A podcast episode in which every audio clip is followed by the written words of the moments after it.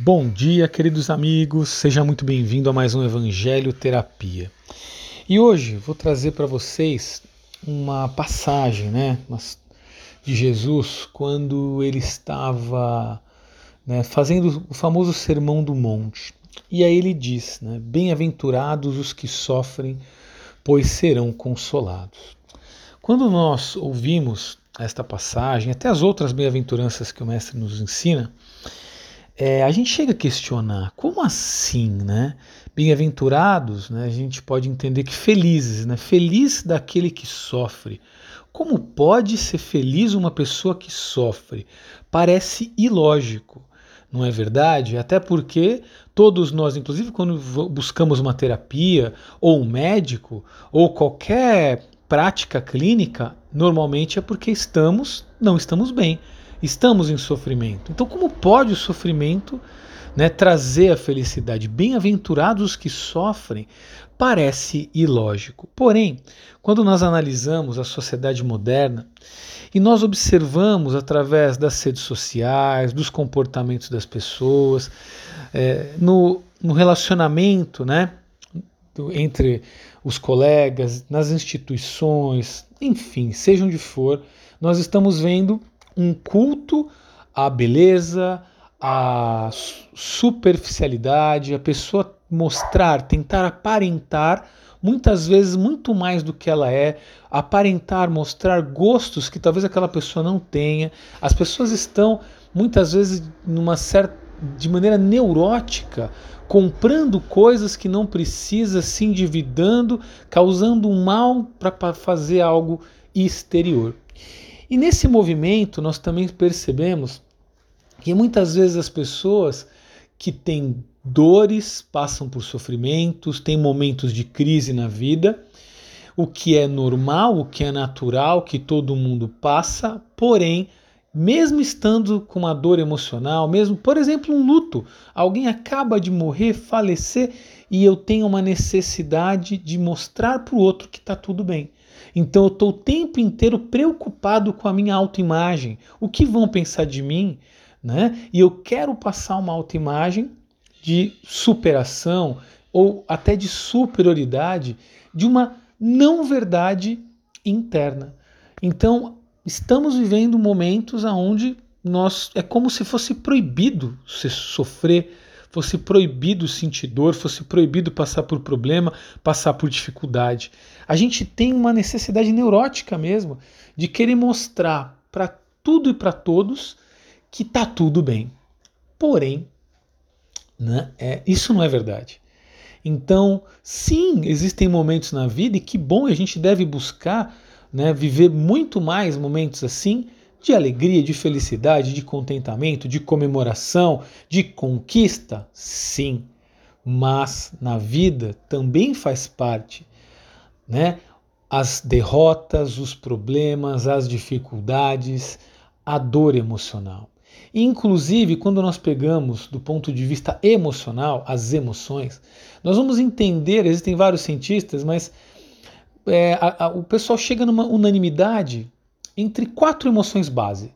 Que nós temos quatro emoções base que todo ser humano tem, todo ser humano sente e todo mundo sente, simples assim. Não dá para a gente negar a emoção do ponto de vista orgânico, do ponto de vista emocional. Eu posso negar com a cognição, eu posso dizer que está tudo bem, mas internamente eu sinto as emoções. E quais são elas? Sim, alegria é uma delas. E alegria, a raiva é outra. A tristeza é uma outra emoção.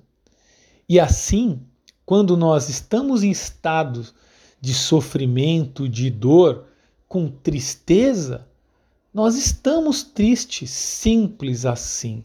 E todas as emoções, elas têm uma finalidade.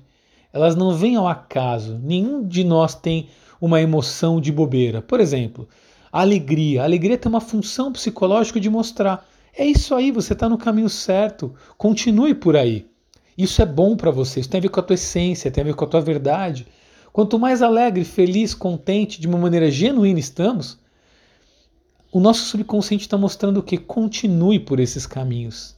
É isso, isso te faz feliz. Mas também nós temos a raiva. Não quero me delongar aqui porque o tema não é esse, mas a raiva tem uma função psicológica de autopreservação, de mostrar quando eu estou com raiva, eu me sinto ameaçado, eu sinto que alguém pode estar querendo me prejudicar, eu sinto que alguém pode estar querendo me ferir e eu sinto raiva. Então a raiva pede um movimento de ação para autopreservação. O medo, o medo que é a outra emoção base, está pedindo segurança. Quando eu sinto medo, hum, aquilo pode realmente me fazer mal. Eu posso perder a minha vida ou a própria minha saúde emocional. E a tristeza? Qual é a função da tristeza? Tristeza tem algumas funções. E uma delas, imagina num luto, por exemplo, quando a gente perde alguém, seja seja, por exemplo, a pessoa faleceu, ou mesmo um relacionamento que a pessoa se foi e não vê mais sentido caminhar ao nosso lado, a gente vai entrar num processo de luto. A gente vai ficar triste, a gente vai ficar mal quando a gente perde emprego, quando a gente perde algo importante para a gente, seja o que for, a gente vai entrar em estado de dor, a gente vai ficar triste. E qual é a função da tristeza? Função da tristeza é para que a gente pare e olhe para trás e reflita, seja no relacionamento, naquele período de vida que a gente vivia, no, no, na pessoa que se foi, para que a gente observe tudo de bom, tudo que me agregou, porque eu tô triste porque eu gostava, aquilo me fazia bem de alguma maneira, tinha algo ali que era muito positivo. É quando as pessoas se separam, por exemplo. Normalmente, quando se separam, estão até com raiva um do outro. Mas, independente de quem deu o primeiro passo, todos nós entramos num processo de tristeza após uma separação. E a gente olha para trás e observa quantas coisas boas nós tivemos e deixamos de ter que nos causa tristeza. Mas aí a gente aprende o que teve de bom para que a gente volte a praticar ou deixe arquivado dentro de nós sabendo que foi bom. Porém, a tristeza também nos faz refletir e um exemplo de um término de um relacionamento é perfeito, porque faz com que a gente olhe, observe tudo que poderia ter sido melhor e que chegou aquele término, chegou aquele fim, porque eu não deixei de fazer ou deixamos de fazer. E quando alguém morre, Alex, e falece, não tem mais como ver essa pessoa, porém eu fico triste para lembrar, para recordar de todos os momentos bons, felizes que eu tive ao lado dessa pessoa para que eu perceba que valeu a pena aquele relacionamento, o quanto ela continua sendo importante na minha vida e o, e o quanto daqueles comportamentos tem a ver com a minha, meu jeito de ser, a minha personalidade, a minha forma de se portar no mundo. E aí eu replico isso para os que estão à minha volta. Porque, e aí, naturalmente, eu troco a tristeza pela saudade, que é a quarta fase do luto. A saudade, a saudade é o amor de quem partiu. Eu lembro, fico com saudade, mas não fico mais triste. Eu lembro, fico feliz, solto umas lágrimas, tenho saudade. E aí a gente sai do sofrimento. Bem-aventurados os que sofrem, porque serão consolados. Esse é o ponto. Só vai poder ser consolado quem se permitir entrar em estado de dor e sofrimento. Se eu ficar num analgésico, num remédio psicotrópico, dependente dele para não viver o estado de tristeza, eu jamais vou ter a consolação no final. Eu jamais vou me reerguer. Eu jamais vou superar. Eu vou estar preso à dor, fugindo dela, tentando não sentir. Então, tá tudo bem quando você está com um processo de dor, porque tudo passa. E tudo aquilo né, que a gente passa no momento do sofrimento depois nos fortalece. Tudo tudo nos fortalece. Então a gente sai desses estados de sofrimento muito melhor, muito muito mais humano e muito mais conectado com a nossa verdade, com a nossa essência. Então, que essas palavras de Jesus fiquem ecoando na sua mente, no seu coração e que a gente possa sim demonstrar as, as nossas fraquezas, entre aspas, porque de verdade, forte mesmo é aquele que encara suas dores e naturalmente supera.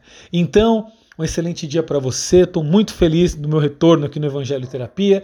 Tenha um excelente ano, uma excelente semana e nos vemos no próximo Evangelho Terapia. Lembrando, sou Alex Cruantes. Um abraço e até mais.